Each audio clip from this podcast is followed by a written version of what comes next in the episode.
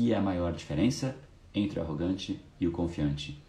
O autoconfiante é aquele que tem uma autossuficiência tamanha que ele se basta. Ele não precisa diminuir o outro para que ele se sinta maior. Ele está confortável com o tamanho dele. O senso de segurança que ele tem é sobre o que ele é, o que ele representa e a essência deste indivíduo.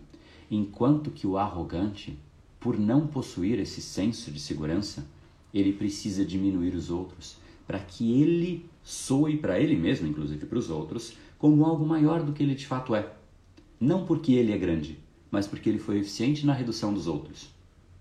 É uma falta de senso de segurança tamanho que faz com que ele precise desse artifício.